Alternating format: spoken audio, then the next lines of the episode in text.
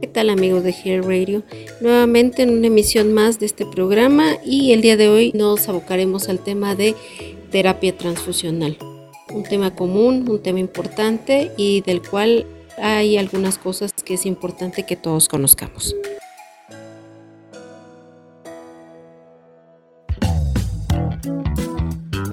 Bienvenidos a Health Radio, el podcast donde destacados expertos en diversos campos de la salud humana abordan los temas que más te preocupan y los que tienes curiosidad de conocer a fondo. Health Radio, el podcast de la salud.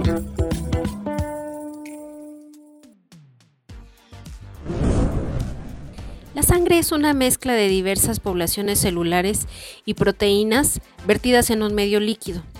Cada uno de estos elementos tienen una función bien definida. La sangre, como sabemos, tiene múltiples funciones. Dentro de las principales están la distribución de nutrientes desde el intestino a los tejidos, el intercambio de gases, es decir, el transporte de oxígeno desde los pulmones hasta los tejidos, y del dióxido de carbono desde los tejidos hasta los pulmones. El transporte de productos de desecho del metabolismo, el transporte de hormonas, la protección frente, a organismos invasores, la protección frente a hemorragias. Esta terapia transfusional es uno de, de los mayores logros de la medicina moderna que han permitido disminuir la mortalidad y prolongar y mejorar la calidad de vida de muchas personas con diferentes trastornos. De ahí su importancia. Vamos a ver que una transfusión sanguínea es un procedimiento médico en el cual el paciente va a recibir sangre donada con la finalidad de reemplazar sangre perdida ya sea en una cirugía o por una lesión, pero también cuando un paciente tiene una enfermedad que impide al organismo que produzca sangre o algunos de los componentes sanguíneos de forma adecuada. La sangre posee varios componentes. Uno de ellos son los glóbulos rojos, que también se denominan eritrocitos, que son las células encargadas del transporte de oxígeno. Los otros son los glóbulos blancos, también llamados leucocitos, que son las células de las cuales hay cinco tipos y que colaboran para combatir infecciones. Otro tipo celular son las plaquetas, que son células que cuando hay una lesión en un vaso sanguíneo, estas se agrupan para formar un tapón en el orificio del vaso para poder detener una hemorragia. Y por último está el plasma, que es la parte líquida de la sangre que contiene las proteínas que ayudan a la coagulación, además de minerales y las células de las cuales ya comentamos. En cuanto a las indicaciones para una terapia transfusional, existen tres principales, las cuales son 1. Para mantener o restaurar un volumen adecuado de sangre. 2. Para mantener o restaurar la capacidad de transporte de oxígeno de la sangre. Y 3. Para reponer componentes específicos de la sangre, proteínas plasmáticas o elementos específicos como glóbulos rojos, leucocitos o plaquetas, cuyo déficit produce manifestaciones clínicas. El acto transfusional debe apoyarse en tres pilares. Uno, la correcta indicación, es decir, determinada en cada caso por el trastorno y los síntomas. Segunda, la elección del componente sanguíneo más idóneo. Y tres, la elección de las dosis correctas. Todas estas indicaciones van a ser determinadas por el médico a cargo del caso. Aunque la transfusión, como ya dijimos, proporciona beneficios clínicos incuestionables, esta no está exenta de riesgos e implica el consumo de un recurso de difícil sustitución y en ocasiones escaso. Por estos motivos, es imprescindible adecuar las transfusiones para que se realicen de acuerdo a las necesidades reales en cada caso.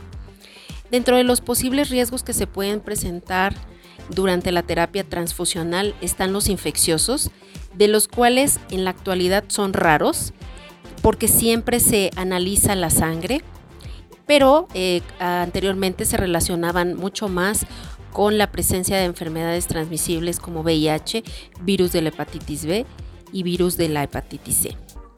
Existen eh, otros riesgos de tipo inmunológico, tanto de forma aguda como crónico.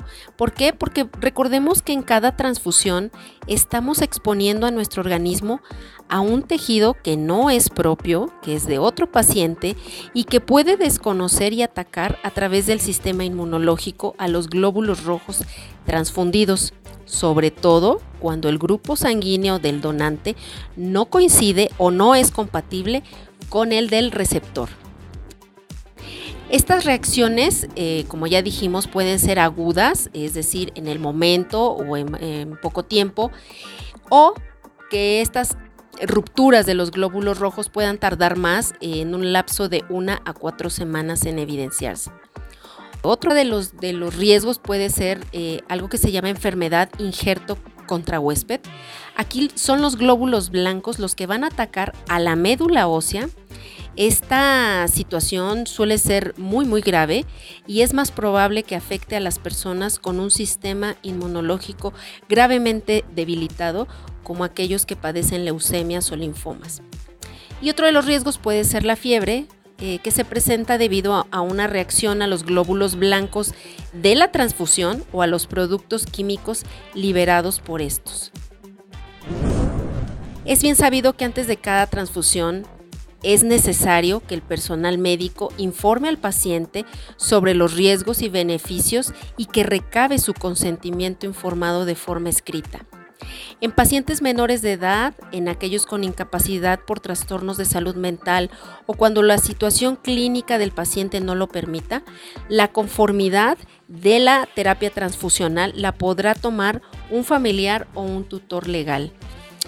Se deben realizar de rutina pruebas de compatibilidad transfusional para la determinación de grupo, que como sabemos existen cuatro, A, B, AB y O, y RH, de los cuales sabemos serán positivos o negativos en todos los pacientes.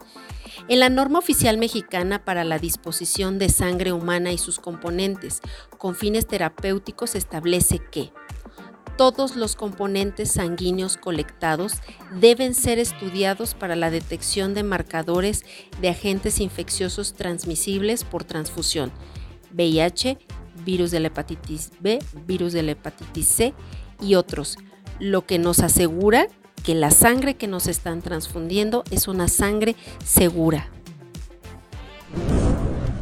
Las transfusiones se realizan en hospitales, clínicas de atención ambulatoria o en algún consultorio médico.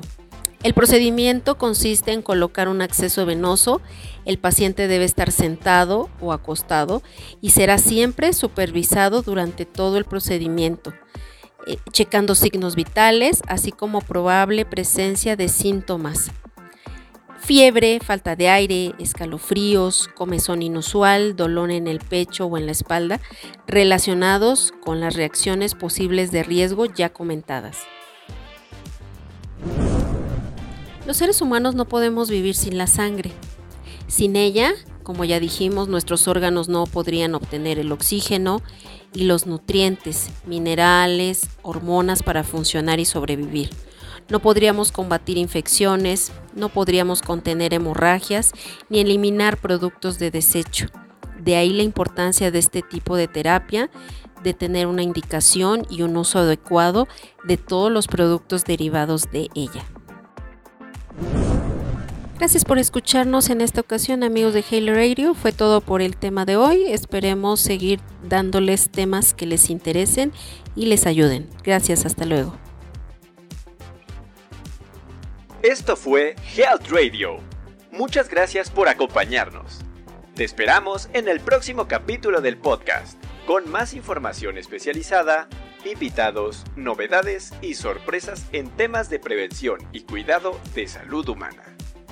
No olvides darle a like a nuestra página para mantenerte informado de todas las novedades que estamos preparando. Y compártela con tus amigos para que hagamos una comunidad saludable. Hasta pronto, cuídate mucho.